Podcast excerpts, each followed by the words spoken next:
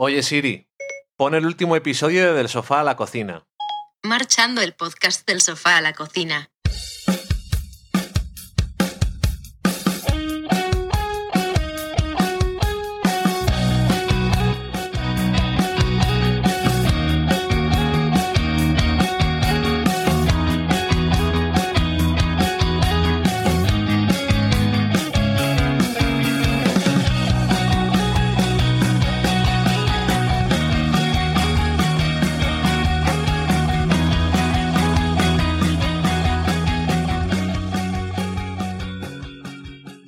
Hola a todos, bienvenidos a un nuevo programa del podcast del sofá a la cocina. Ese programa en el que nos reunimos para hablar de series, de películas, de cocina y de la vida. También nos reunimos y hablamos de más y luego subimos el podcast sin editar. Yo soy Valen y estoy con Dani. Hola Dani. Hola, ¿qué tal? Intentaré no hacer ningún tipo de ruido extraño para que no lo dejes luego. Es que monté por la tarde que no suelo, en un día de trabajo, luego había quedado contigo para ir al cine, para ver una de las películas de las que vamos a hablar hoy, y mm, tenía la costumbre de antes, que tenía el ordenador viejo, de ir guardando cada versión con un nombre nuevo por si pasaban cosas. Y por las prisas, pues en lugar de pasar por el Auphonic, que es nuestro último paso antes de subir el programa, en lugar de pasar el archivo definitivo, pasé el primero. Esas cosas que pasan, por las prisas. Vísteme despacio que tengo prisa. ¿Qué dicen? Eso es un refrán de verdad, no mires al cielo.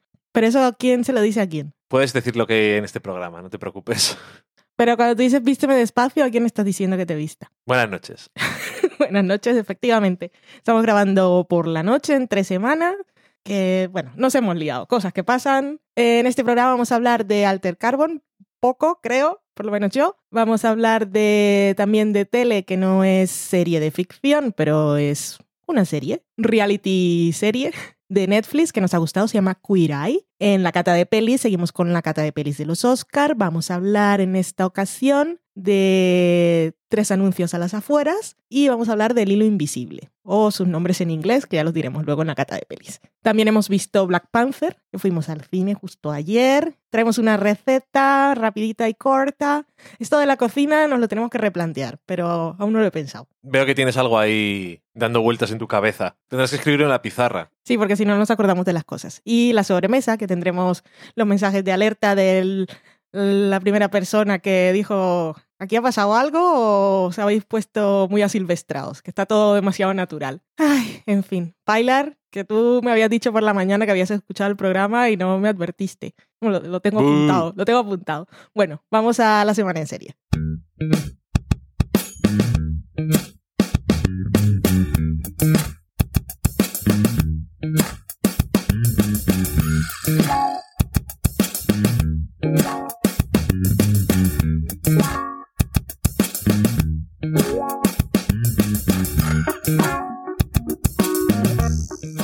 La primera serie y la primera cosa de la que vamos a hablar en este programa de hoy, hoy, hoy es siempre, para los que vengan del futuro y del pasado es el hoy, su presente.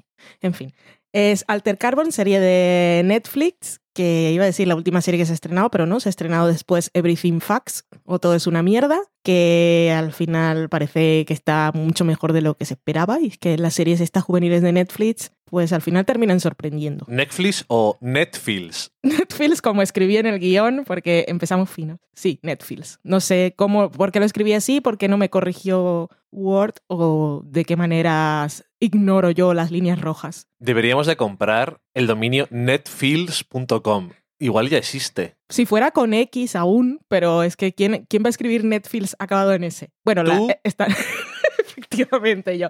Bueno, vamos a hablar de la serie esta de ciencia ficción, que salió el tráiler a finales del año pasado, que eso era 2017 para los que vengan del futuro, y la gente pues esperaba así, esperaba con ganas, porque tenía buena pinta, un poco así Blade Runner y ciencia ficción, pues siempre llama un poco la atención, y al final ha caído por ahí y Y la hemos visto. la hemos visto. ¿Te ha gustado? Yo la he visto porque tú la estabas viendo. Creo que yo no la habría acabado. Ok. ¿Porque no te ha gustado? Ni sí ni no, ni todo lo contrario. A mí me ha parecido una. No me ha parecido el recopón, ni voy a decir cuando hagamos el, El recopetín, como decía Lorena. el año que viene el programa de lo mejor del año Alter Carbon o Carbono Modificado, pero me ha parecido entretenida y, el concepto de los cuerpos que te van metiendo de un sitio a otro y que nadie se muere. Me parece que mucha gente la, lo comparó con Blade Runner porque también, porque visualmente también, no sé, iba a decir que le rinde mucho homenaje, digamos que tiene mucha influencia en ese sentido a la película de, de Ridley Scott. Incluso hay momentos ahí con lluvia y fideos que es que son clavados. Pero, Pero- te decía yo que también podría ser In the Mood for Love. Eso es. Lluvia eso y es. fideos. Correcto, pero bueno. ya que era de ciencia ficción y esas cosas. Mm. Pero bueno, que mm, creo que no tenía mucho que ver, porque si Blade Runner se supone que es una cosa existencial, de que es ser humano y esas cosas. No, era más que nada estética. A mí Sí. me parece más, bueno, es heredera de muchas cosas y tampoco es original en sus planteamientos y son miles de hilos que se han ido tocando en varias obras y se va haciendo su propia camiseta, iba a decir un telar, pero me sonaba demasiado sofisticado para Alter Carbon. Y mm, Dollhouse, Ok, bueno, ot- otra es cosa. un Dollhouse del futuro. En cualquier caso, eh, bueno, eh, pues si alguien no la ha visto, es una serie de ciencia ficción, eh, 365 años en el futuro eh, y ya antes eh, la gente lleva mucho tiempo que tienes un disco, una especie de disco con, tus, con tu personalidad y tus memorias y todo, tus recuerdos, perdón, y si te matan, a no ser que destruyan ese disco, pues te pueden volver a meter en otro cuerpo distinto y continúas viviendo. Que llaman fundas, que suena muy desechable, como la funda Sí. del móvil, yo me compré 3 por 7 euros y totalmente desechable. Ahí son bastante más caras las cosas. Y a mí una de las planteamientos está basada en una novela de Richard Morgan que se llama en España Carbono Modificado, que es lo que significa, por si alguien tiene interés. Es, es de una serie de novelas, es la primera, solamente ha salido una aquí.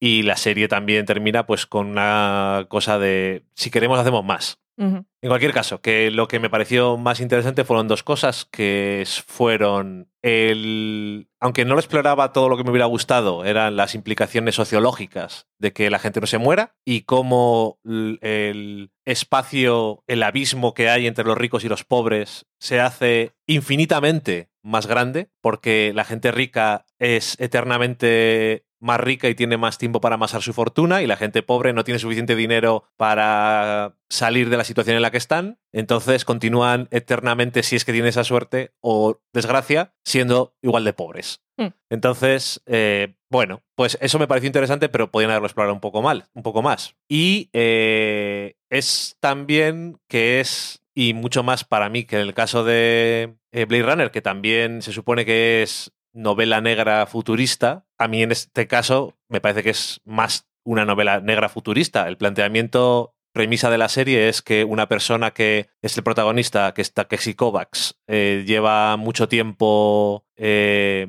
sin estar en un cuerpo y uno, una persona muy rica le saca de su del congelador, como el que dice, y eh, le dice, le contrata o le propone un trato que es que resuelva su propio asesinato. Y te dije cuando estábamos viéndolo, si al final no tiene una resolución, como por ejemplo es una de las cosas que a mí menos me gustaron de Broadchurch, es que aparte de que no me parecía muy entretenido ni interesante, pero bueno, si el misterio hubiera tenido una resolución satisfactoria en vez de, fíjate lo que me he sacado de una manga, la primera temporada estoy diciendo que es la única que he visto y no pienso ver más, eh, pues eso. Y en este caso pues tenía un poco más de gracia. El Bueno, tema pero Broadchurch es un whodunit clásico y era su principal cosa. Y, Y- y y lo hacía aquí, mal. y aquí, bueno, sí, pero en Alter Carbon es casi la excusa. Sí, pero como es lo del principio, como, es, como empieza así, Mm. obviamente hay muchísimas más cosas y cosas de eh, gente que cree que no deberían de vivir los humanos para siempre y revoluciones para intentar que eso se acabe y los crímenes de los poderosos y un montón de cosas de ese tipo. Pero no sé, que si eso que era como empezaba no tenía una Sí. resolución satisfactoria, me había dado un poco de rabia. Que tienes razón que no es tan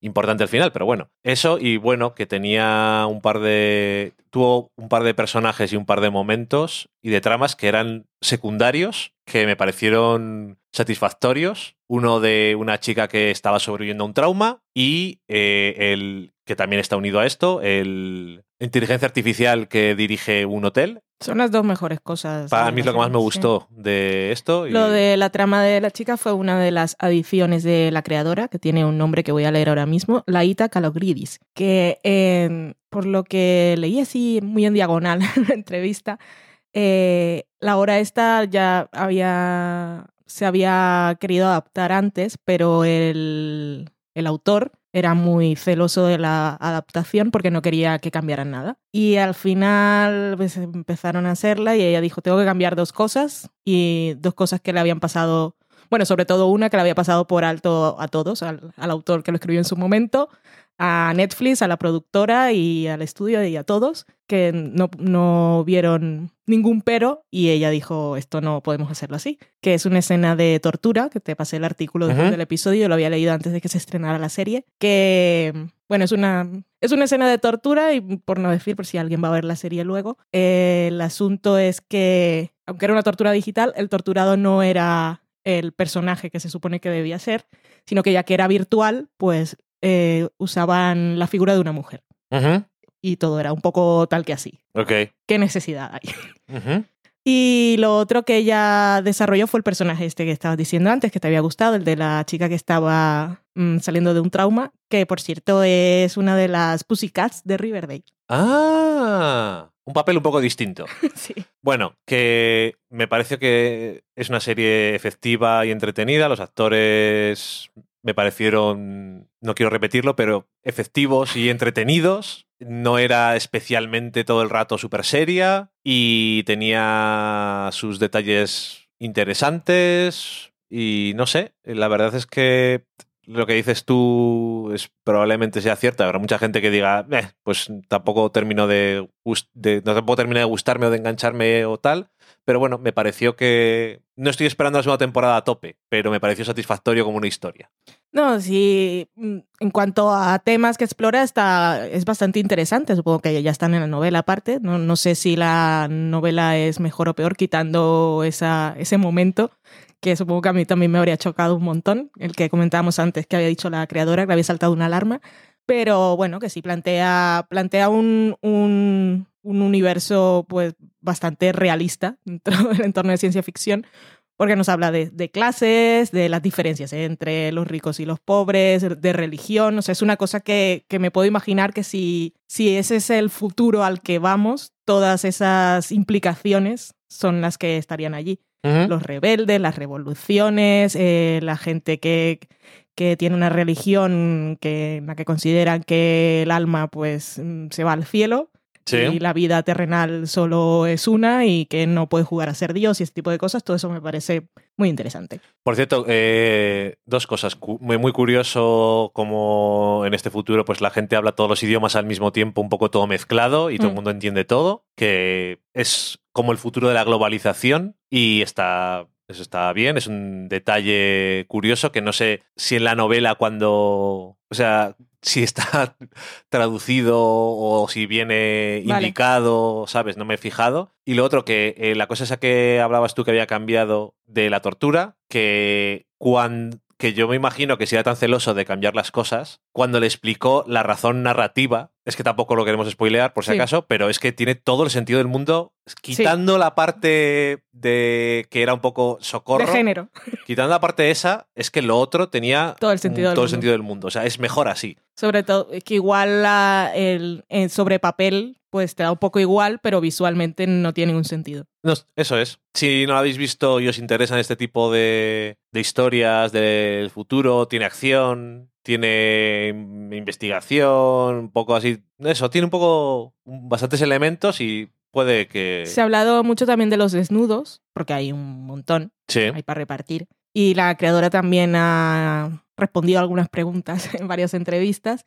Y ella lo que dice es que precisamente en ese mundo, si estamos hablando de que los cuerpos son fundas, pues lo que quería demostrar era que los cuerpos es que no es que fueran, aparte de que hay otras cosas de explotación, eh, lo que ella quería mm, expresar era que el- la desnudez, o sea, el cuerpo humano no significaba realmente nada para nadie y por eso podían estar desnudos Sí. Luego hay una escena hacia los últimos capítulos en el que aparece un- varios, varios cuerpos femeninos que son clones. Sí. Y entonces decían qué necesidad hay. Y ella también lo justifica. Me parece mucho más interesante leer las entrevistas Que la serie. de la Ita que la serie. Porque ella lo que decía en ese momento era que, obviamente, en ese momento no podían estar esos cuerpos vestidos, pero decía, podías no haberlo hecho. Pero ella también quería demostrar que ahí había dos mujeres luchando, que en ningún momento la cámara estaba sexualizando los varios cuerpos que estaban desnudos y que si querías darle una lectura más era una mujer desnuda eh, que estaba en una situación de peligro y aún así lo que te estaba mostrando era una mujer capaz de defenderse Ya lo creo. y que su cuerpo no estaba corriendo peligro por ser un cuerpo femenino desnudo, No, sino porque estaba en una pelea. correcto. Pues ya está. Alter Carbon. Si habéis visto. un- Yo creo que si veis un tráiler y decís, eh, igual me gusta, pues echarle un ojo. Que a mí el, el protagonista me parecía muy Susainas. Sí, es un poco Ya, Sosainas, Es pero muy bueno. extractivo, pero es que me da bastante igual. Y lo de los flashbacks me parece también bien como historia, pero también me aburrían un poco. Mm, creo que los flashbacks son mejor en concepto. Igual que el maloso de la serie. El maloso de la serie es, Es lo que una menos- payasada. De lo que menos me gustó. James. Purfoy, yo no sé si siempre ha sido así. Igual no, no, no, sí. no, no, no, no él. Sí ha sido siempre así, ¿Sí? pero no él. ¿Y? El malo, de verdad. ¿Quién es el malo de verdad? No me acuerdo quién es el malo de verdad. Uh, madre, ya me he olvidado de Alter Carbon. Pues ya está. Si nos habéis escuchado así un poco bajito y susurrando y soltando spoilers, es que he subido nuevamente el programa que no tocaba, así que en este momento parad y avisadme, por favor, para poder corregirlo y, y no fastidiar a todos los que vengan detrás. Y a mí. Es un, es un- un servicio social. Pues lo otro de lo que vamos a hablar es Queer Eye, que es un reality. Queer Eye, que es un, es un reboot de uno que hizo Bravo en 2003. 14, 15 años. Uf, Dios mío. Joder, cómo pasa el tiempo. Yo estoy otra vez como cuando mm, tenía que decir cosas que eran de los 90 y nunca sabía si eran 10 años o 20 años. Pues Y ahora- es- ahora es el lío, ya estamos ¿Ya? otra vez.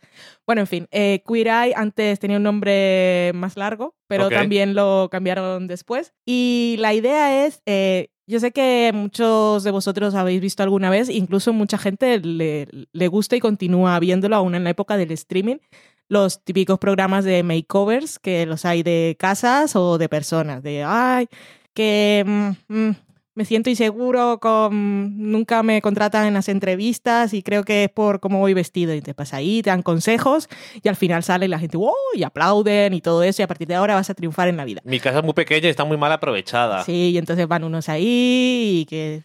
A mí me gustaba aquel en que sé que habían dos, dos equipos, Sí. o sea, dos personas. Uno que tenía, uno que lo que quería era reformar la casa que ya tenía la Sí. gente y el otro les buscaba por el mismo presupuesto o un poquito más otra vivienda. No sé cómo se llama ese Flip It. Ah, yo, ¿cómo se Flip llaman? it No it, sé. Pero hay un así. montón, porque también había de jardines y bueno, Sí, de todo. un montón de cosas.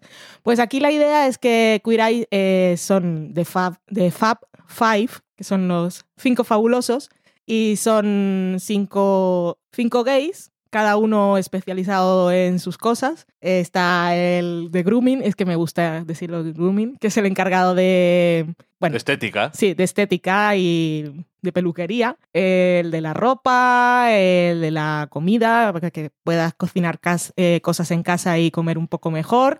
El que te remodela toda la casa y el otro que es de cultura. Yo eh, tengo, Que que cuando- decir, tengo que llamarlo bullshit a eso. Eso ¿El de, de cultura, no. Pero mira, lo de cultura, Es más a mí todo el el, alma. a mí, a mí todo el tiempo el que, el que era de cultura y decía, pero ¿qué? ¿Qué? ¿Qué? Y al final era eso, era mm, el que tenía las conversaciones más interesantes. Bueno, en fin, a lo que vamos. Que estos son estos cinco, que son, a mí me gustó mucho cómo definiste tú al de grooming, que dices que es un alma libre. Sí, porque abraza su queerness hasta el final y este son, son cinco gays que Son diferentes. son muy diferentes porque, claro, no hay una forma de... o sea, no existe ser gay Eso es. no está, no es algo performativo. Pero bueno, que esto se van, estuvieron los seis episodios en Georgia Sí. y pues van allí. eh, lo de siempre, pues un, un amigo o alguien Te cercano al que cree que necesita pues un, un makeover en su vida, pues estos van allí en su camioneta y dicen, vamos a ver qué hace. Y piensas que va a ser una chorrada y al final es... es- yo viendo este programa y con lo de One Day at a Time, sí, yo digo, yo antes era muy cínica. Y entonces digo, es una cosa de que mm, maduras y entonces, eh, o sea, lo de ser cínico es como una etapa de, de rebelde y una etapa en tu vida en que le quitas importancia a todo, y luego maduras y, y descubres otra vez que las cosas bonitas valen la pena, o es que No. el mundo es tan mierda que de repente descubrir que, que hay gente buena o que las cosas pueden cambiar es algo que es lo que te mantiene con esperanza para Yo creo- levantarte cada mañana. Yo creo que depende de las personas, porque hay gente que es muy idealista y se vuelve cínica con el tiempo, y hay gente que es cínica y después abraza la vida con todo lo bueno que tiene que ofrecer. A mí cuando entra alguien a la librería, entra a veces gente y ha entrado y van acompañando a alguien que va a ver algo y mientras tanto pues van dando una vuelta y van viendo todo y de todo se ríen. Fíjate qué cosas, fíjate qué cosas, fíjate qué cosas. Y me dan ganas de decirle, pero a ti qué te gusta. pero no en plan que te tenga que gustar algo de la tienda, Mm. sino busca lo que te gusta en vez de reírte de las cosas que le gustan a los demás. Mm. Eso es, me parece como muy cínico. En plan, fíjate lo que han hecho, fíjate esto que han hecho. ¿Qué es lo que te apetece a ti? Mira si tengo algo para ti o no. No sé, pues eso, que dependerá de cada uno. Bueno, pues en este caso eh, es un programa de estos que yo creo que están en ese momento que yo creo que lo necesitamos todos. Y al final te encuentras escenas y episodios que son de, ay Dios mío, qué bonito. Y lo que, lo- justo lo que habías comentado antes, que no es solo el makeover por fuera, sino que les arreglan un poco el corazoncito por Es lo, dentro. es lo que más me gusta a mí decir de esas cosas. No solamente me cambiaron por fuera, cambiaron por dentro. Sí, y luego, pues lo de que sean gays es importante porque están en Georgia y se encuentran con gente que, que igual te da miedo al principio. Yo cuando vi dónde iba, yo dije, uy. Pero no, todo lo contrario. Pero que... a luego dicen cosas como, ay, que los gays también son personas, pero es que en realidad hay gente que piensa así. Entonces, bueno, si lo descubres así y te sale esa frase, no pasa nada. Vas por el buen camino. Pero que tiene. eh, tiene tres o cuatro momentos. Porque sí es una chorrada de makeover. Sí. Porque si no fuera y tiene una buena. de super risa. Si no fuera una buena chorrada de makeover, no tendría sentido las cosas que no lo son. Porque el, el recipiente tiene que ser lo que tiene que ser. Mm. Pero tiene como cinco o seis momentos a lo largo de los episodios, o a lo largo de, toda- de todos los episodios, que dices, ¿y esto de dónde ha salido en un programa como este? La conversación de uno de ellos con el policía. Eso es El impresionante. otro hablando de la familia. eh, los bomberos Lo bailando. de los bomberos, el, el otro diciendo. eh, y entonces, ¿quién es la mujer en Mm. la relación de tú y tu Sí. marido? Y Yo qué sé, todo cosas de que son eso que dice en la intro. El primer programa era en plan para reivindicar que están que existimos Y ahora es de y aceptación. ahora es de aceptar Mm. que somos personas todos. Mm. Y no sé, que es muy. Es un poco raro, pero. Eso, que tiene unos momentos que, que a alguno igual se escapa la lágrima. Porque estoy acordando de uno sentado en una cama leyendo una cosa. Hoy sí. Bueno, Una en fin, carta. una carta que, bueno, en fin. No sé, que aparte, pues eso, que aparte de esas cosas, pues sigue siendo entretenido y fabulous y, y todo eso. Sobre todo Fabulous. Queer que aparte son seis episodios solo, ¿no? Creo. Creo que eso eran seis. Sí. Así que ahí Muy la tenéis. Está en Netflix y no sé si al final lo he dicho, ¿no? Pero lo estrenaron ahora en febrero y supongo que está a nivel mundial. Y si os, si os gustan este tipo de programas o si queréis probar por aquello que decimos del- de, lo positivo, queréis un poco de buen rollo y no todo, no todo es una mierda, como la otra serie de Netflix, que tampoco es una mierda por lo que he leído, y tendremos que verla, pues ahí tenéis, Queer Eye. Nos vamos a la cata de pelis de Oscar.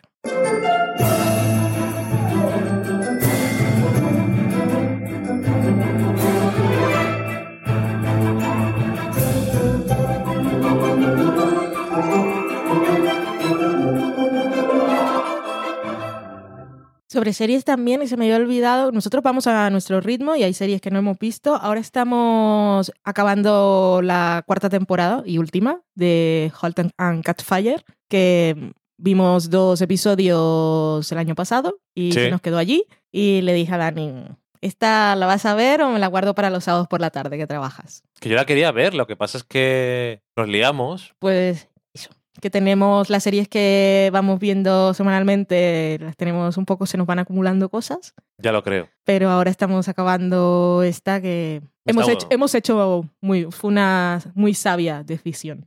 Es que me está gustando mucho más de lo del principio, Sí, sí, sí. de lo que habíamos visto del principio de la cuarta. Y es que una vez más la vida, pero mm, me la habría acabado. Si no hubiésemos tenido que ir al cine ayer, Ajá. hoy os estaríamos diciendo, hemos acabado la cuarta temporada de and Catch Fire. Bueno, eso, que ahora vamos a hablar de las pelis de los Oscar y hemos visto, ya os decíamos, dos más de las nominadas. Y Dani nos va a hablar de Three Billboards Outside Ebbing, coma, Missouri. Coma. Eh, pues eh, Three Billboards Outside Ebbing, Missouri eh, es una película que tiene siete nominaciones a los Oscar. Está dirigida por Martin McDonagh, que dirigió In Bruges, que es eh, en Brujas. La película esta de Colin Farrell como un asesino que tiene que estar esperando en Brujas, la ciudad de Bélgica, a que le digan algo. Que a mí me gustó bastante la peli. Y la otra que dirigió, que yo no he visto, y no sé si escuché mal eh, en una entrevista en un podcast americano, eh, no es que haya escuchado mal la película, la película se llama Seven Psychopaths, pero eh, eh, según me pareció entender en mis cosas que lo tengo ahí en segundo plano mientras trabajo, que no siempre es más recomendable, eh, los tres protagonistas de esta película, de Three Billboards, eran, también salían en Seven Psychopaths. Ok. ¿Y quiénes son los protagonistas? Pues Frances McDormand, Woody Harrelson, Sam Rockwell y algunas otras personas también aparecen, pero francamente son los tres personajes principales. Y la película va de que eh, Frances McDormand es una mujer que ha tenido la desgracia de que su hija fue asesinada y violada y meses después la policía de este pueblo, de Ebbing, en Missouri, todavía no tiene nada para ella de quién es el responsable y decide hacer algo para mover un poco el tema y es poner tres vallas publicitarias en las que ponen eh, qué pasa con esto o qué hace. Eh, sheriff, por nombre. Además le nombra. Pues es básicamente, podríamos decir que la película trata de, la, de las repercusiones de poner estas vallas publicitarias. Para ella, para la policía y un poco para el pueblo. Vale, esta película, antes de verla, ya eh, tenía cosas muy raras porque eh, en mi cabeza, porque había escuchado todo tipo de cosas y está nominada a siete Oscars, por lo tanto hay gente a la que le gusta mucho. Mm. He escuchado a gente que odia esta película y luego eh, yo la he visto. Y es una de las películas que más perplejo me ha dejado en mi vida. Porque hay veces que la película no me gusta, pero ya está. No tengo ningún tipo de conflicto. No diría conflicto es la palabra, pero no tengo ningún tipo de problema para saber qué está bien y qué está mal. Y esta película estoy, pues eso, perplejo. Porque si bien cuando la estás viendo hay tanto elementos de la trama y cosas que hacen algunos personajes que me parece que me gustan y incluso como película me parece que pensé que iba a ser aburrida, no me pareció aburrida.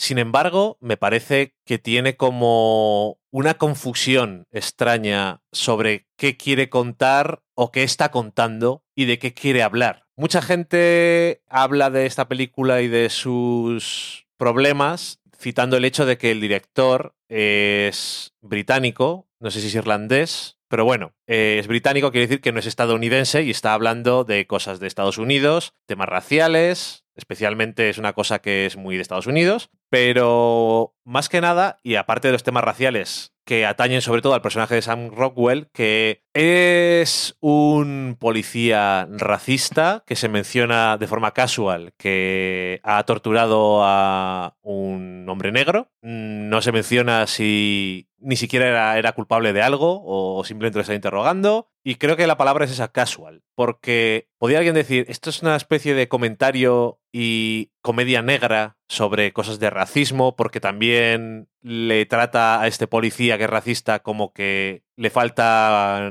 le falta vendimia, que dice uno que conozco yo, le faltan dos veranos, un hervor, etcétera.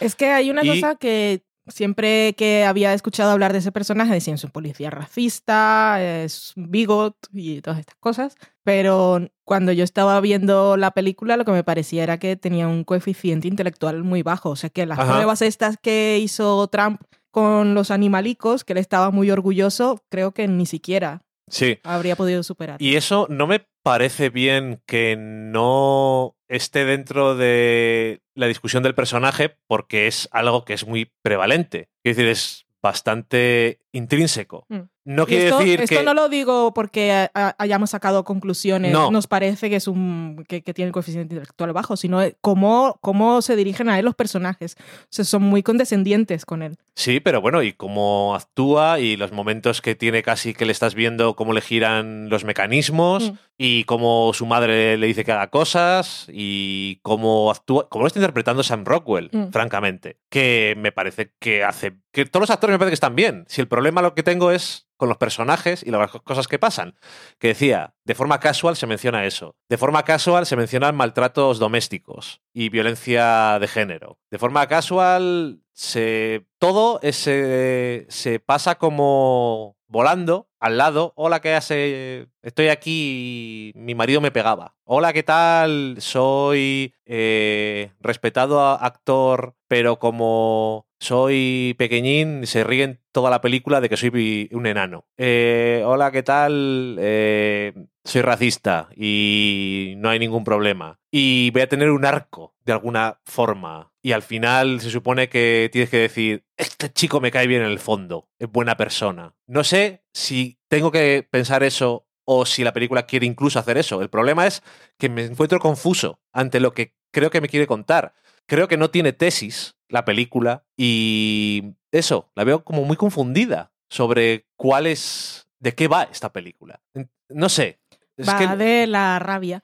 Lo que pasa es que eh, yo creo que el señor, ¿cómo se llama el director, dices? eh, Martin McDonough. Marty McDonough eh, ha querido concentrar todos los problemas en este pueblo, que es un poco Dogville, porque al final mm, gran parte de, de las de, de las escenas ocurren entre la agencia esta de publicidad y la comisaría que está al frente. Entonces, lo, lo ubica todo así como lo concentra en, en pocas localizaciones. Pero es eso. Entonces tenemos Ebbing, Missouri, y en esta ho- hora y media, o lo que dure la película, vamos a hablar de mm, violencia policial por raza, de, Violencia de mala gestión sí. policial, en, porque sí, eh, de violencia doméstica, de violaciones, de asesinatos y todo junto, to- todo ocurre en ese pueblo. Un problema muy gordo que tuvo Martin McDonough fue meter, eh, em- empezar con, con lo del racismo, porque se lo podía haber ahorrado. Podía haber hecho que todos fueran blancos y la película sería igual, sobre todo porque solo hay dos negros en la película. Uno es el que fue torturado y la otra negra que será su novia o su amiga con, Entonces, con la entonces que hay va. tres. Y entonces no, no, lo, no lo desarrolla. Hay Entonces, tres. Podría no estar, podría no ser. Así como él Totalmente. dice en un momento, no solo, no solo machaco a negros, Sí. sino que soy violento por naturaleza. O tengo una rabia contenida, o tengo una furia, o tengo muchos problemas. Está enfuriado, sí. Entonces podían, podía haberse ahorrado eso. Otro momento que me parece a mí que se podía haber ahorrado fue un flashback. Que solo hay un flashback en toda la película Ujú. y creo que no hacía falta No. porque ese personaje no necesitaba ese sentimiento de culpa concreto para sentir todo lo que estaba sintiendo y para querer justicia. No, no, no, es que me parece que incluso eso, saliendo es eh, ese flashback es como, claro, está así por esto, no por todo lo demás. Deja- da igual, ¿no? Y bueno, a mí, por ejemplo, la escena en la que conocemos al exmarido de la protagonista me parece horrible. O sea, no entiendo a qué viene. Ya. Pero no solamente lo que la relación Que tampoco O la- hacía falta. la interacción entre ellos dos, sino también la novia de su exmarido. No entiendo absolutamente a qué viene todo eso, que se supone que es como... eh, mira, humor en medio de que está a punto de pegarte.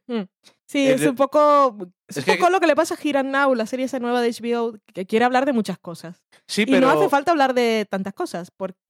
Pero bueno, eh, ¿qué, qué tiene, qué tiene a su favor esta peli? O, o de qué creo yo al final que quiere hablar es de que hay mucha rabia y mucha frustración y un poco como Queer Eye, al final pues la gente podría entenderse o todos tienen eh, la todos tienen eh, la posibilidad de, ap- de aprender y mejorar. Nadie en la historia de la humanidad ha mencionado Queer Eye hablando de Three Billboards. Pero, ok, no puedo decir que no me ha gustado la película, del todo.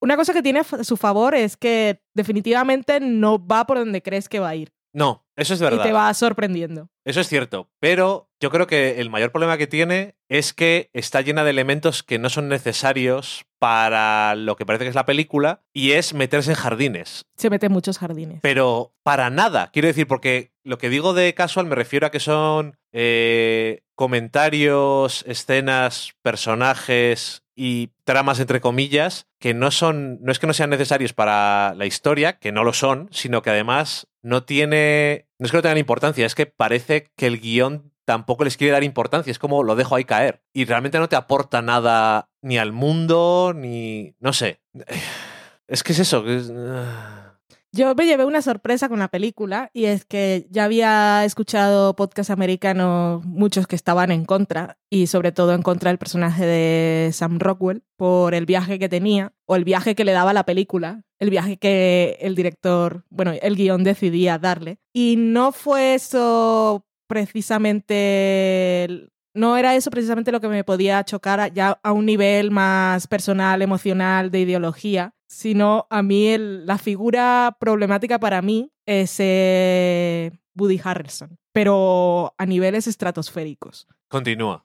Es que no sé si ya ahí entro en el terreno de spoiler. Bueno, no, porque en realidad no voy a decir nada y cada uno puede pensar lo que quiera. Y también es una película que la gente, bueno, no tiene por qué haberla visto todo el mundo. Pero lo que quiero decir y lo más interesante que me puede recordar la película es un problema que supongo que existe en todos los países en los que hayan fuerzas de seguridad y es a quién le das, a quién decides darle un arma eh, por ley y carta libre para actuar y no tomar nunca ninguna decisión. Y para mí el verdadero, no la fuente de todos los problemas, porque seguirán pasando cosas y habrán pasado antes que él, pero en la, en la situación concreta de la película eh, es el personaje de Woody Harrelson. Y, el, y el, el viaje o la justificación o el aura protectora que le dan a él es la que me parece más chocante de todas que tampoco es él el supervillano, porque luego llega otra persona que sí limpia un poco eh, su comisaría y dices, esto lo podía haber, hecho antes,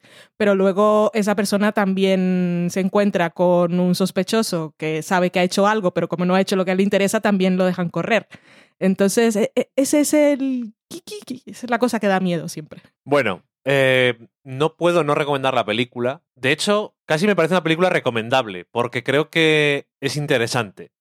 Los actores están bien. Más No, allá de que sí. te guste el personaje, que tampoco están para que te guste, creo, ninguno. No, pero a mí no, muy bien. yo no tengo un problema con que no me guste un personaje, o no me caiga bien, o no apruebe lo que hace. Mm. Es que me da la sensación de eso, de que la película en sí no está contextualizando bien todos los elementos que mete. No sé, pero ya te digo, me dejó muy perplejo. Perpleja es la palabra. Eh, como The Handmaid's Tale también se está, está sirviendo como iconografía para hacer protestas y he visto que en el Reino Unido también han salido ahora, lo hacen con camiones porque es móvil y así lo ve toda la población.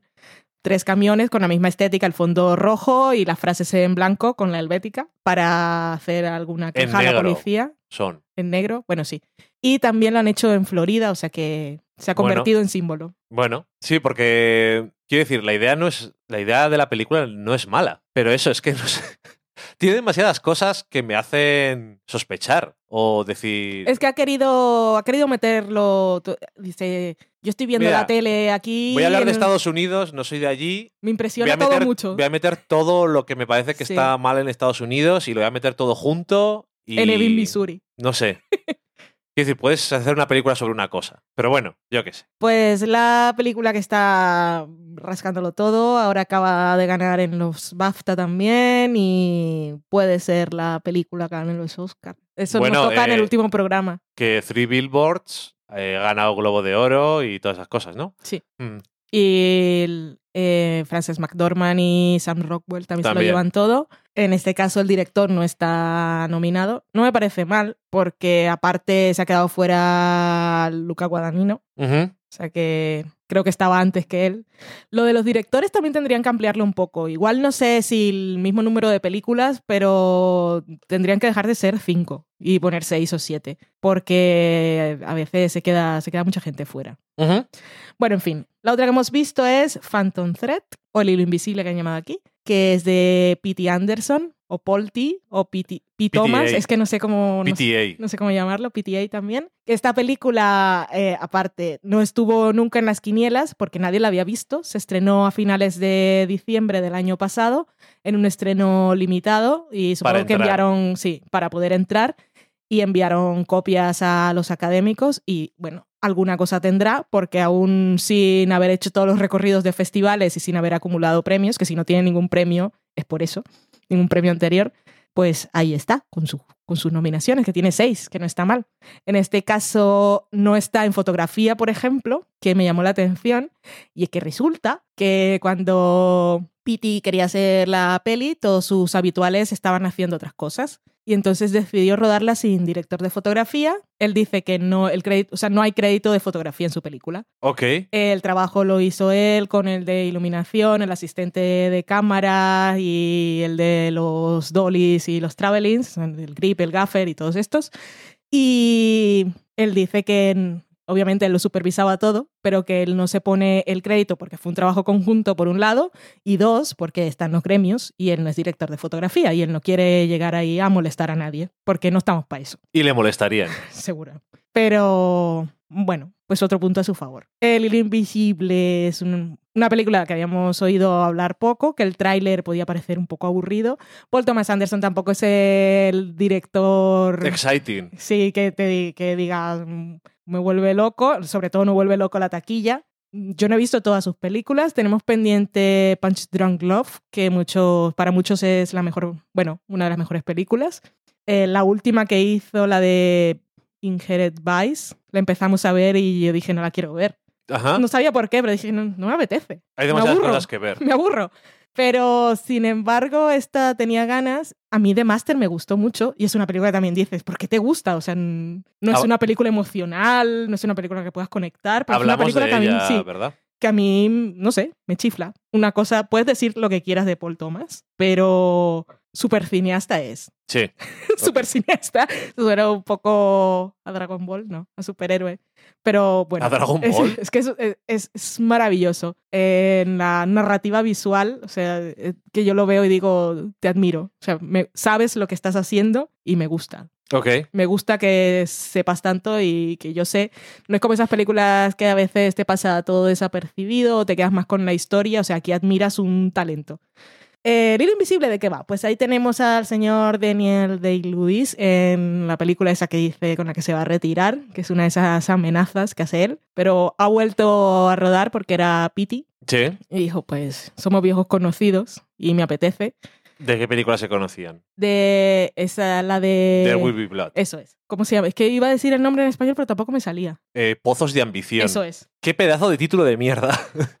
bueno, hoy en día que no traducen ninguna, seguro que lo habían dejado igual. Daniel Day-Lewis, por supuesto, está nominado. Está nominada también Leslie Manville, que interpreta a su hermana Cyril. Y no está nominada, y me parece Me- a, mí, fatal, a mí también. Vicky Cripps, que interpreta a Alma. Ellos son los tres personajes principales, sobre todo Alma y Reynolds. Reynolds Woodcock, pene de madera. Socorro. que interpreta el señor Daniel Day-Lewis. En entrevistas por ahí he escuchado, es- muy guay escuchar a Paul Thomas en entrevistas. Es súper Sí. divertido, Sí. es simpático y sabe un montón. Es súper humilde también. Y Le gusta, se nota que disfruta lo que hace y y es también muy generoso en sus... O sea, ca- cada entrevista es como una, ma- una masterclass. eh, yo le escuché en Nerdist, que estaba presentando esta peli y nunca había escuchado hablar a Paul, Thomas, a Paul Thomas Anderson y cuando ves sus películas no te lo imaginas así. No, no. Pero que es como un señor muy entretenido que hace películas como con mucha seriedad. No Mm. que las películas sean serias, que normalmente sí, pero que hace las películas con mucha seriedad, me refiero. Con mucho rigor y esto va a quedar de puta madre. Sí. Por lo menos que parezca que está de puta madre cuando lo miras. sí. Pero bueno, eso, que... Es muy detallista y perfeccionista. Sí. Eso, decíamos. No, no sé qué, no decía nada. Ah, sí, estaba diciendo que era simpático y tal. Pues, ¿de qué va el hilo invisible? Luego estaba viendo hoy el logo del título de la película, que es imposible. O sea, no se parece cuando, cuando está terminado, se supone que lo has hecho todo con un trazo. Ajá. Porque sale una cosita de la T de Phantom, creo, y luego una de, de la segunda palabra por debajo. Pero no, ahí hay unas cosas, hay, hay un símbolo en medio que no, que es imposible. Eso no tiene nada que ver con lo que estoy contando. Pero bueno, en fin. Eh, la película de qué va? Eh, Daniel del Lewis, que es el señor Reynolds. Eh, estamos en los años 50, estamos hablando del siglo XX, para los que vengan del futuro. No sé si seguirán diciendo años 50 cuando estemos en los 2000. 2050, quieres decir. Sí, No lo sé, ya lo veremos. porque antes, antes que decían, antes no decían años 50, o sí. Bueno, en fin, qué cosas. Eh, 1950 en Londres, eh, posguerra, pero nada que ver por aquí. El señor Reynolds es un diseñador de eh, alta, Alta costura, costura. para mujeres. Sí. Vive en su pequeña mansión con su hermana y oh, es que cuando empieza la película es, bueno, es, es que quiero volverla a ver no, no dos veces, sino tres, porque cómo, cómo lo presentan todo, cómo se mueve la cámara y cómo actúan los personajes, es que yo me quedé, me quedé muy, muy flasheada y muy chiflada en el cine y tengo muchas ganas de volverla a ver. Pero bueno, eh, a eso se dedica este señor y de repente, bu- bueno, lo conocemos, es una cosa que pensarías mucho en Daniel del Luis, un señor así, bueno, pobre Daniel del Luis. Nada, el personaje es un señor que es un poco la idea esta que tenemos del genio, pues obsesivo, eh, con sus rituales, rutinas que todos deben respetar. Em, y su hermana siempre Distante emocionalmente. muy distante, muy cerrado y, y también se encierra en su habitación de crear y toda la gente que trabaja en su casa, que son todas mujeres, por cierto, eh, costureras y tal, y suele tener, por lo que vemos al principio, alguna novia, Musa. sí, alguna musa, conocen todos, to- to- todas sus fobias y filias y las respetan y saben que tiene que ser así.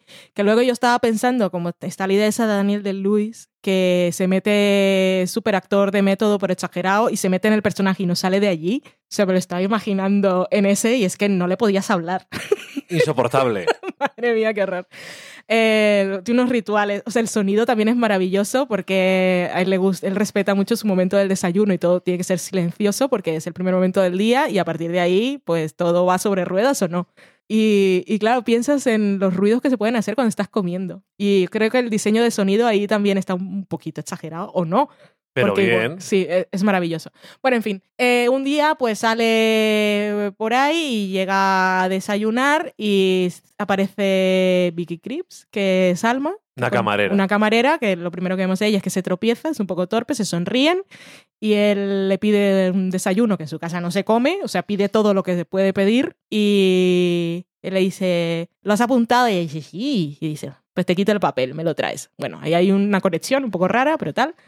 Y se convierte en su musa. Y lo que puedes pensar es, ah, puedes pensar que es la típica historia de Pigmalión y que pues esta camarera es su musa y la va a convertir en una modelo. Pues esta película, así como la de Three Billboards también va, te sorprende durante por los giros que toma el guion, esta ya es una cosa para mí impresionante. Porque creo que nunca llegas a, a ver qué, qué, cuál es la dinámica de la relación de estos personajes hasta el final. Sí. Y es maravilloso. Y aún así, es maravilloso. está llena de enigmas. Sí. Y no, no podemos decir los qué es, No, pero esta es una historia. Podrías decir que es una historia de amor complicado, lo que sea. Para mí es una historia de dinámicas de poder. ¿ok? Y es fantabuloso. Y yo luego me imagino a esta chica que por lo que he visto, por lo que he visto, por lo que le he escuchado, a la chica estoy hablando de Vic- Vicky Cripps, que eh, Paul, Paul Thomas dice que la eligió a través de casting tradicional por cintas, que quería una mujer de una edad concreta y que no fuera conocida. Y pues se encontró a esta joya que las réplicas que le da Daniel de Lewis, que es impresionante. Sí. Ay, soy muy fan, soy muy fan de ella. El personaje a, a mí me tenía, es un enigma, me tenía muy loca. Sabes poco de ella, Sí. Pero en realidad también sabes poco de todos, porque de Daniel Lewis sabes la historia esa del fantasma de su madre y sabes cómo es, eh, sus manías, No, pero porque- tampoco te cuentan, No. o sea, no puedes decir que su personaje está en desventaja, pero no sabes nada de ella. Sabes que es, in- que es inmigrante, Sí. que es clase trabajadora, estaba de camarera y que está sola en ese país. Sí. Y con eso es suficiente. Es suficiente. Que también decían algunas cosas sobre su pasado que se sugieren en la película, pero bueno, que ni siquiera hace falta, pero a lo mejor, si lo piensas, tiene algún tipo de significado también, pero bueno, Es posguerra, o sea que ya ahí podéis dejar volar vuestra lo ha pasado mal. Sí, eh, las películas de PTA son muy de señores. Sí. los protagonistas de las pelis normalmente. Y es muy curioso como en esta peli, en teoría el protagonista también es un señor, pero realmente es... No diría que es mitad y mitad, casi... No, son ellas dos, porque al final parece que es él el que las va a definir a ellas y son ellas No, las que lo definen ajá. a él. Sí, y cada una... La, Y la relación entre la hermana y ella también me sorprendió. Sí, También me pareció que tenía todo el sentido y también Sí. me parece maravillosa. lo que dices tú es totalmente cierto. Es una película sobre dinámicas de poder y quién es el que lleva la voz cantante y cuándo quieres llevar la voz cantante, igual a veces no quieres. Mm. La película, cuando terminé de verla, dije, ok, me ha gustado. No me entusiasmó, pero me gustó mucho. Y es una película que cuanto más he pensado en ella, más me ha gustado. Entonces, también me gustaría volver a verla. Sí, sí, sí, porque, tengo muchas ganas. porque además, como es un director que mm, pone mucho esfuerzo en esas cosas tan de película que molan tanto como encuadrar a personajes en el encuadre, dentro de otros encuadres y separar a los personajes por cosas que están dentro del cuadro de la Mm. película y movimientos de cámara y cosas que la primera vez que ves la película simplemente la absorbes Sí. y a veces hay cosas que te llegan y hay veces que otras no o esta está la cámara está desde arriba el personaje un personaje está arriba y otro está abajo y ese tipo de cosas que a veces las ves en el momento pero otras veces cuando estás viendo la película por segunda vez como ya sabes lo que va a pasar Sí, estás más y en atento esta a eso película realmente necesitas saber la primera vez qué mierda está pasando. sí porque es una película que Porque también están los insertos en los que Alma está hablando con alguien que no sabes quién es. Sí, eh, esta es una película que puedo ver que a alguien no le interese, pero a mí me ha parecido que es súper interesante y además es muy simple, entre comillas, quiero decir, es una película sobre la relación entre estos personajes y realmente nada más. Mm. Hay alguna cosa de trama, pero francamente es porque tienen que pasar cosas. Y son relevantes para también la relación entre los tres personajes, pero no sé, es que tiene una, además, eh, lo que más me ha gustado de esta película es las cosas que no te dice, sino que simplemente te les enseña, pero con cosas súper sutiles o a veces te las dice con cosas súper sutiles. Como por ejemplo, no voy a decir eh, cosas concretas, pero un personaje le dice a otro una cosa y dices, ah, eso quiere decir que no sé qué, que no sé qué, no sé qué, y no, te explica nada, simplemente tú asumes las cosas.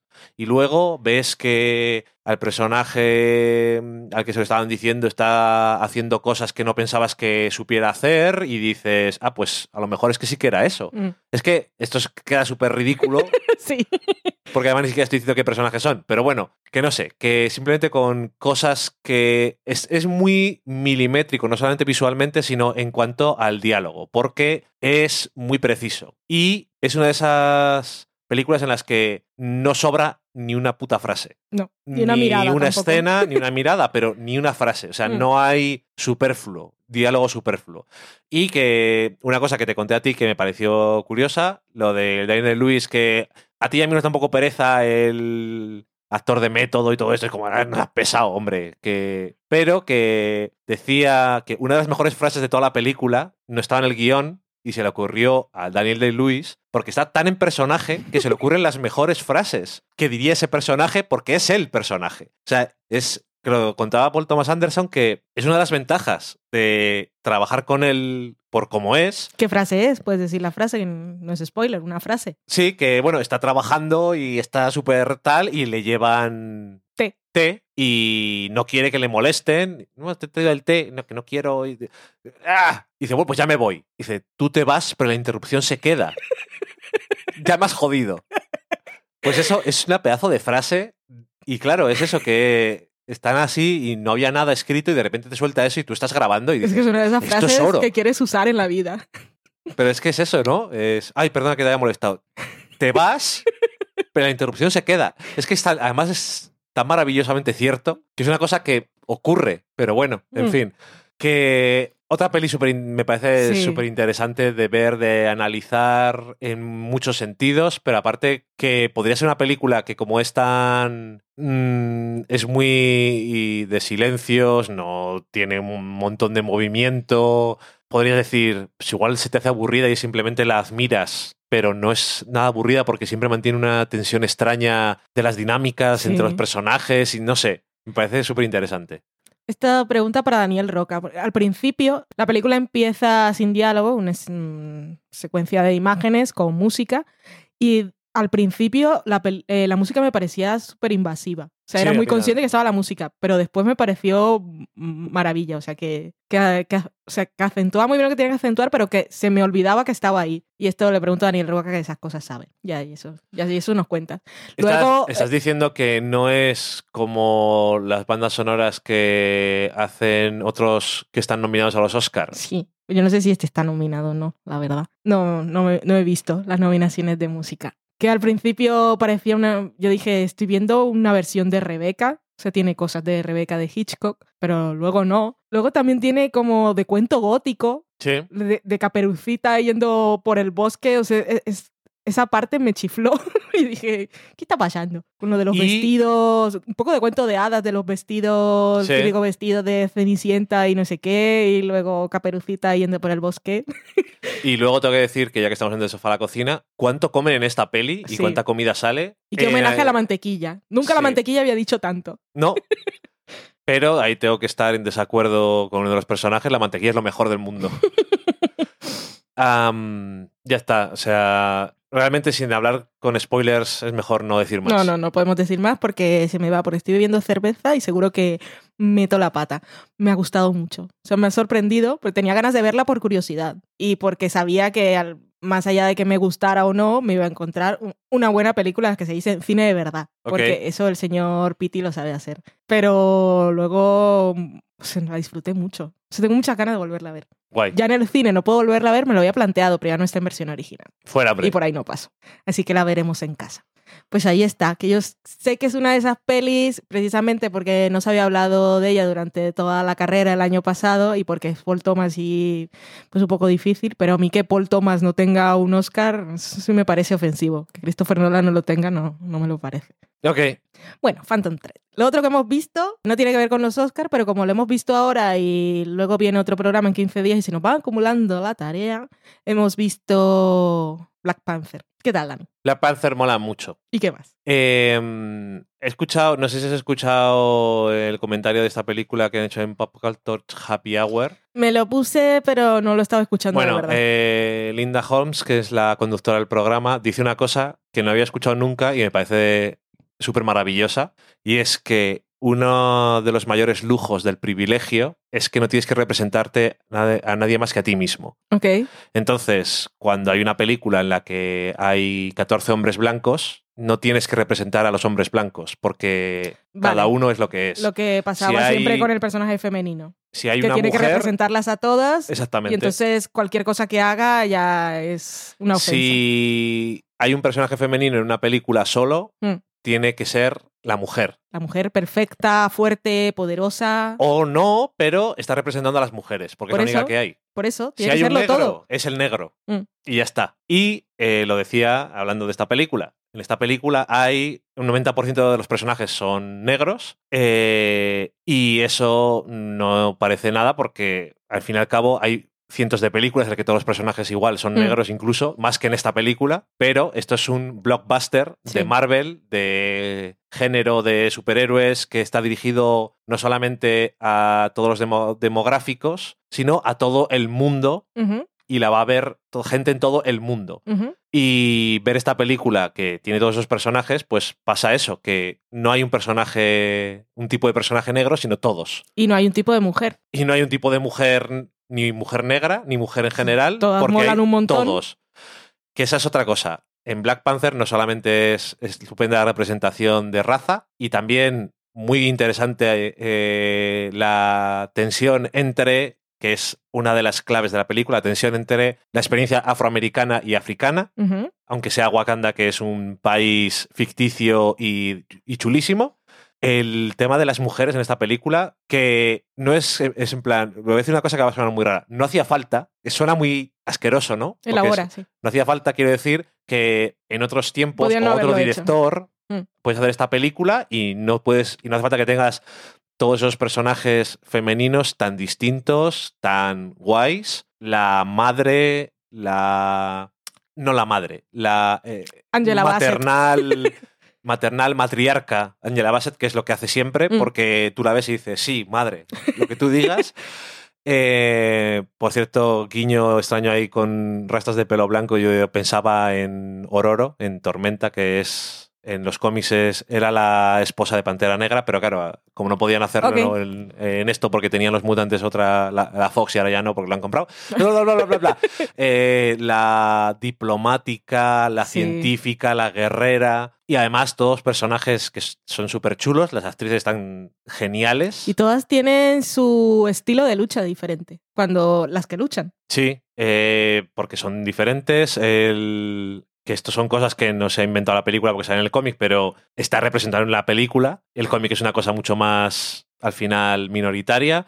El eh, equipo de mujeres que protegen al rey es una cosa que quitas Wonder Woman y no lo ves en ningún Mm. lado. Normalmente ese tipo de películas y es genial. Eh, la actriz que hace de la general Pero estoy viendo un poco que en, en Thor también habían unas, un equipo de Las. Valkyrias, sí. Mm. Pero bueno. eh, Pero igual de eso no se hablaba antes. Ok. Eh, que es Danai Guria, puede ser. Igual probablemente lo haya dicho mal. Eh, que la conocerá mucha gente porque era Michonne en The Walking Dead. Que luego he descubierto en una entrevista que es una dramaturga del copón y eh, habían nominado el año pasado a seis Tonys a su última obra. O sea que, en Y fin. la gente, ay, Michón de Walking Dead. Bueno. Sí, pues eso, digo que el copón. Eh, bueno, hay muchos más, hay muchos actores. Michael B. Jordan, que es, vamos a decir a estas alturas, han hecho tres películas, pero es el actor fetiche de Ryan Coogler, que es el director y co-guionista de la película, porque ha salido en las tres películas. Mm. Y en la cuarta, porque van a hacer Creed 2. Eh, es un- eh, uno de los mejores villanos en general Sí. de la vida, pero de las películas de superhéroes, porque tiene un tema personal y porque tiene un tema que es para eso, es para lo que se hicieron los cómics de superhéroes en un principio, que es para hablar de nuestro mundo de mierda y de los problemas que tenemos de una forma eh, diferente y con escenarios de easy y tal, Sí, que no es el típico de villano de quiero destruir el mundo porque sí. muajaja. Eh, y no solamente eso, sino que es el típico. No es el típico villano porque dices, no estoy de acuerdo con tus métodos, porque tus métodos no son los mejores del mundo, pero dice cosas que dices, "Eh, ahí, ahí te ha pillado, tachala.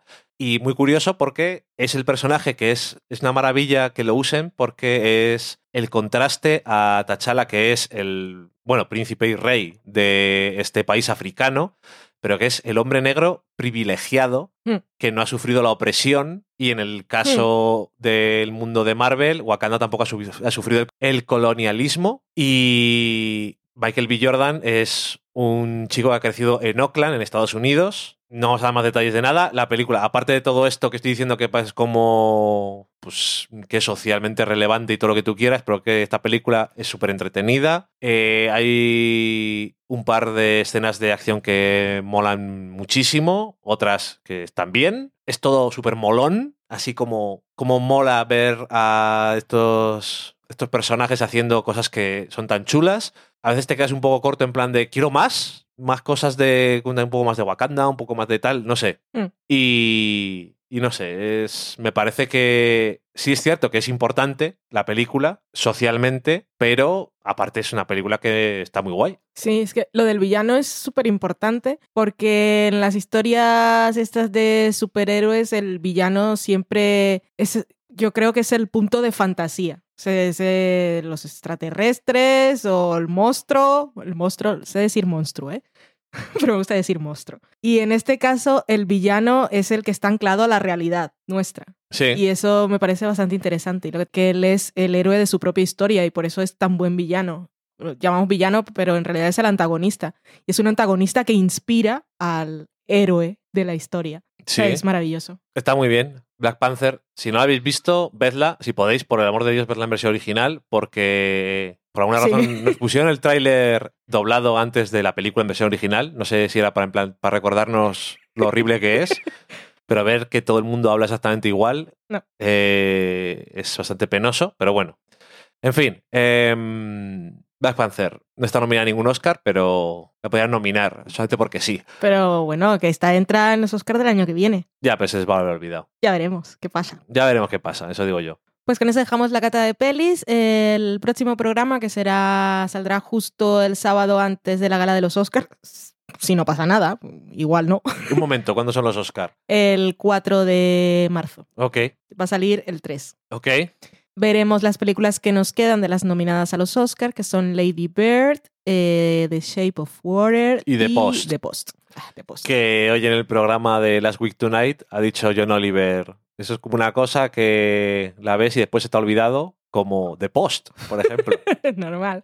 Luego hay un montón de pelis ahora para que quiero ver, pero las tenemos ahí en el cajón porque tenemos que ver las de los Oscars, para que no se nos olvide. De Florida Project, la quiero ver. Una mujer fantástica, la han puesto en Filmin, también la, la quiero ver. Así que de esas ya, ya hablaremos cuando las veamos, que será después. A la cocina.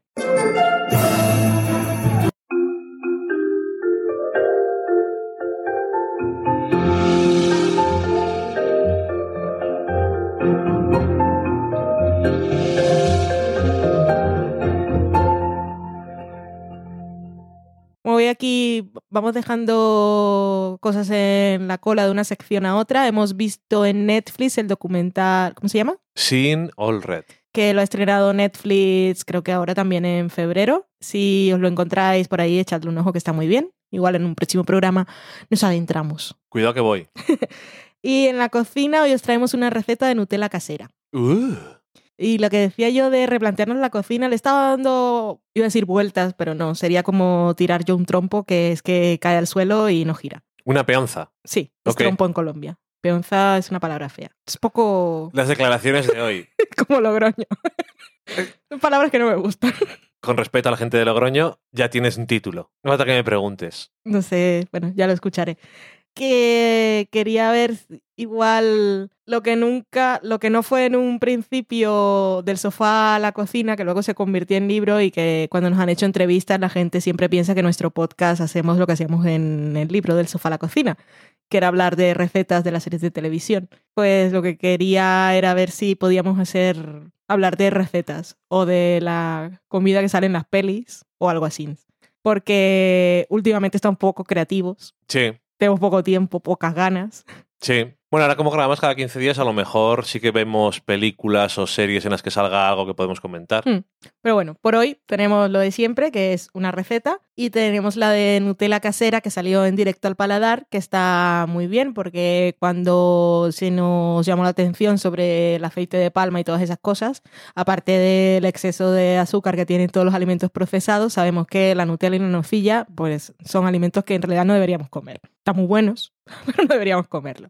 Y en este caso, en directo al paladar, pues nos dicen cómo hacer un tarro de crema de chocolate de avellanas, no vamos a llamarlo por su nombre comercial, eh, casero, lo cual pues nos evitamos el aceite de palma y azúcares procesados y todas esas cosas. Vas a hacerte un tarro, ¿verdad? Por supuesto que sí. Necesitamos 100 gramos de avellana, 70 gramos de chocolate negro, el 70% como mínimo, 40 gramos de azúcar moreno, una cucharadita de esencia de vainilla, 50 gramos de aceite de coco 100 mililitros de leche. Lo primero es tostar las avellanas en una sartén sin aceite a fuego medio durante 5 minutos. Vamos removiendo de vez en cuando para que no se quemen. Eh, luego retiramos, atemperamos el aceite de coco en el microondas a golpes suaves y cortos de calor. Esto quiere decir que lo ponemos un ratito, lo sacamos a ver si ya está derretido, el aceite de coco viene una cosa bastante densa en un tarro, blanco. Y ah, bueno, hasta que se vuelva líquido, hasta que se haya derretido. Luego cortamos el chocolate en trozos pequeños con un cuchillo. Colocamos las avellanas en un vaso del triturador, en el vaso del triturador. Luego añadimos el chocolate troceado, el azúcar moreno, la esencia de vainilla, el aceite de coco y la leche. Vamos, todos los ingredientes.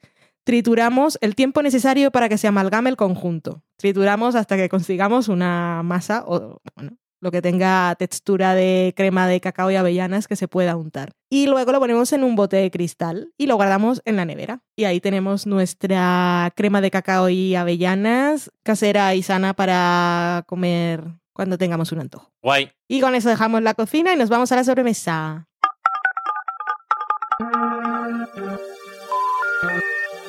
Sorry, the number you have dialed is not in service at this time.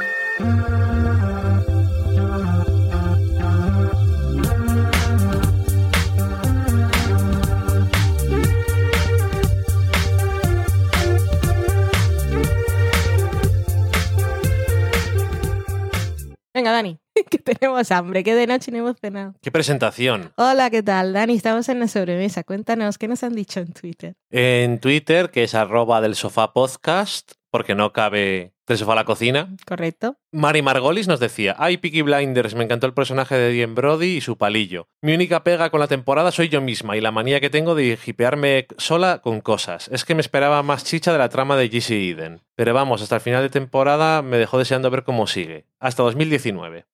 Sí, Yo también, ¿eh? yo también tuve problema con GC, aparte que había salido un teaser, el teaser de su presentación en la temporada, que me había dejado loquísima. Y creo que lo comenté en mi. No, lo comenté en mi crítica en fuera de series. Y es que mm, me había fastidiado un poco lo que habían hecho con ella, pero no porque fuera. Pero que entendía. eh, lo entendía desde el punto de vista narrativo. O sea, que era un, no era un instrumento del guion, sino que era un instrumento del protagonista. Ok. Don Groucho nos decía, hola, fan de los Álvarez y de One Day at a Time desde el primer episodio. La segunda temporada espero que sea aún mejor. Me ha gustado lo que habéis contado y me apunto Columbus y Black Lightning. GIF para aguantar mejor el frío de Burgos. Nos ponía ahí una hoguerita. Ay, qué rico. La hoguera de Netflix. Nacho Cunchillos decía, escuchando el nuevo programa del sofá a la cocina, sin duda su episodio más natural. ¿O ha sido un error de edición? Como mapaches, ¿eh? Valen. Y Alana Farra decía, ya los he escuchado y los quiero igual. Eso quiere decir tanto con tan poco. Sí. Pero es que yo luego no, no quise ni escuchar lo que habíamos dejado y lo que no. Se fu- fue tal mi frustración que dije, no quiero saber nada. Y también eh, teníamos a Daniel Roca que decía, ostras, el poltergeist del 1.24. Eso seguro que hice yo o alguna cosa bueno, pero así. no lo hagas ahora otra vez. Ah, eso no lo puedes quitar. Hola, ¿qué tal? Eh, también decía Daniel Roca que había acabado con Merlí, que era un visionado muy satisfactorio y que era una serie muy bien definida y disfrutable. Ahí está. Algún día la veré. David Díaz Díaz, que es David Link 27, decía, hola, estoy terminando el podcast y ha salido lo de dónde ver Search Party. Yo he visto dos temporadas en Zombie, tanto el año pasado como este, y me gustó mucho. Y Daniel Roca decía, eh, gracias, pero ahora mismo no parece estar. Zombie es Assassins. Es así. Cosas desaparecen. Y él le decía a David, eh, qué pena, TNT ponía dos episodios los domingos a las 9 y después los pasaban a Zombie. Supongo que una vez terminada la temporada los habrá quitado. Sigue estando pendiente para cuando nos enteremos. Y Guy Brush, que es 70 Guy Bruce, decía, me pilló en Madrid hace dos años una tarde entera esperando un avión. Me tragué cuatro capítulos seguidos, me pareció maravillosa, tengo que retomarla. Search Paris. Y Daniel Roca decía, ya estoy enganchado a Un día a la vez. Un día a la vez. Mucho mejor título que Día a Día. A mí me gusta. Y con El Gato Somos Tres, que es un nuevo podcast. De que- una de las Pepis, de Durne. Pero no podemos más que estar a favor, Sí. porque eso es lo que somos nosotros, tres con el gato. Decía que por ahí también estaban enamorados de los Álvarez y que era amor en el primer café. Diego Cortezón nos preguntaba si alguien sabía si se iba a estrenar en España Stargate Origins. Valen, ¿tú sabes algo de todo esto? Sabemos que no se sabe nada porque está la... Solo sé que no sé nada. Solo se ha estrenado en Estados Unidos en una plataforma que ahora no me acuerdo cómo se llama, pero que solo tiene cosas de Stargate. O sea, todas las series, las Socorro. películas. Y es un poco como CBS All, CBS All Access, pero peor. o sea, más limitado. Sí, porque solo tiene Stargate. Sí, eh, creo, ¿eh? Yo sé que Stargate tiene muchos fans, porque si no, no habrían hecho tantas Es que temporadas. creo, no sé si sacaron la plataforma con, con esta serie. O sea, esta era la cosa como Sí. para atraer público. Pero eso, que por ahora no hay noticias de que la vaya a traer. Alguien tendrá que traerla, pero tampoco les interesará que solo sea. Igual en Estados Unidos la quieren tener amarrada, pero también querrán que la vean el resto del mundo. Muy curioso como de una peli tan mala consiguieron hacer una franquicia de series que la gente estaba súper interesada en ellas. Eh, Maite... Maitechu decía, antes de escuchar vuestro especial de cata de pelis de los Oscar, tenía claro que de las tres que veríais solo me interesaba Call Me By Your Name. Después de escucharos, me lo confirmáis del todo. Tenemos gustos parecidos. Decía que las chicas de No Submarines la iban a regañar por no ver todas las nominadas y opinar con mayor fundamento después. Pero si ya de entrada no me interesa la película, me dan igual estas nominaciones que tenga. Es ahí lo que hay que hacer es hablar con mucho ímpetu y pasión de las que se han visto y no criticar a las otras. Ya está. Y el tío Gus nos decía, qué bueno verlos en las librerías de Madrid. Y nos mandaba una foto de nuestro libro del sofá a la cocina que ha editado ahora Roca Editorial. Sí, Gus, que es de es el una de las mitades de la podcast y está de visita en Madrid. Lo he visto en Instagram que estaba en Chueca. Se estaba pasando muy bien. También ha ido a la chocolatería Ginés. Mira, Primero se estaba quejando como me la han recomendado, pero hay 20 minutos de espera. Y después dijo, ha valido la pena. es que en las grandes ciudades todas estas cosas son así, ¿no? Y es de esa que aparecen todas las guías y siempre te van a recomendar que vayas. Ok. Y con eso ya está el programa de esta... Esta semana no. eh, este programa. Este programa que estamos haciendo ya está hecho. Así que nos estamos despidiendo. Como siempre, si queréis, si os acordáis, si no lo habéis hecho, si usáis iTunes, pues una reseña y unas estrellas. Y en iVoox, pues que sepáis que, podáis, que podéis comentar lo de valoraciones ahí. La verdad es que no, ¿Se puede valorar? Sí, pero Sí. bueno, en fin, que ahí está. Y hablando de comentarios, ya sabéis que podéis hacerlo en Twitter, somos arroba del sofá podcast, que podéis hacerlo en Facebook, que somos del sofá a la cocina, que incluso podéis hacerlo en Instagram, que es un poco tal que así, pero también nos enteramos, también somos del sofá a la cocina, que podéis dejar comentarios en la, en la entrada de cada programa en nuestro blog web, que es del cocina.com. Y luego hemos estado pensando en, porque como nos gusta que nos digáis cosas, no para decirnos que bien lo hacéis y tal, eso da igual, sino si habéis visto algo que os ha llamado la atención o sobre todo que nos comentéis cosas sobre lo que, sobre nuestras opiniones de lo que hemos visto. Pues igual una peli o una serie que hemos dicho que sí, vosotros que no, o al revés y ese tipo de cosas, queremos facilitarlo. Luego, eh, vemos que muchos podcasts está usando eh, grupos de Telegram y de WhatsApp. Nos hemos planteado esa opción, pero también sabemos que nosotros no tenemos el tiempo para, ya no digo ni moderar, sino participar. Entonces, crear un grupo para que habléis entre vosotros, esos grupos ya los tenéis, que por ejemplo en Fuera de Series y en muchos otros podcasts. O sea que crear un canal alternativo para lo mismo nos parece pues una tontería y haceros perder el tiempo y ocupar memoria en el móvil que no sirve para nada. Entonces lo que hemos pensado es utilizar el móvil que tenemos nosotros de empresa, que es un móvil que los que tenéis el libro del sofá a la cocina y el de la comida de Friends tenéis el número que aparece en los créditos y, usa- y usarlo como un buzón más para que dejéis los mensajes. ¿De Eh, voz o no? Podéis dejar mensajes de voz o contarnos cosas. Nos mandáis un WhatsApp como le mandaríais a vuestro amigo. Pero, bueno, y que si nos preguntáis algo responderemos. Pero no queremos abrir el grupo porque no, no va a servir. No, no, no os va a servir de nada. No vamos a aportar nada nuevo. Y en general, cuando nos dejéis mensajes, ya sea por escrito o de voz, pues os contestaremos en el podcast, que a Sí. lo mejor no os contestamos siempre, mandaremos un GIF, una foto de Loki. Mandaremos fotos de Loki, que eso está guay. pero que no vamos Emoticonos. a contestaros mucho, a no ser que sea alguna cosa en concreto que sí, Si porque una no, cosa, nos decís una cosa más personal, pues sí. porque no Pero eso, va a ser un, un medio más para que dejéis mensajes para la sobremesa. Y si no tenéis el libro, os dejamos el número. Eh, si sois de fuera de España, el indicativo es 34, que tenéis que ponerlo. Y el número que parece un poco raro, pero es un móvil. Lo que pasa es que la numeración esa que salió después, que parece un número extranjero, Es un número de verdad, no lo hemos inventado. sí, es 717-715-207. 71 77 15 27. Lo hemos dicho de dos formas diferentes. Sí, muchos siete. Y pues eso, ahí está. A ver qué tal, si os apetece, que me parece mucho más fácil siempre mandar un mensaje de WhatsApp a cualquier cosa que abrir Twitter y tal. Ok. Pues ya, ya nos enteraremos, obviamente. Adiós. Qué gran comentario, Valen. Adiós.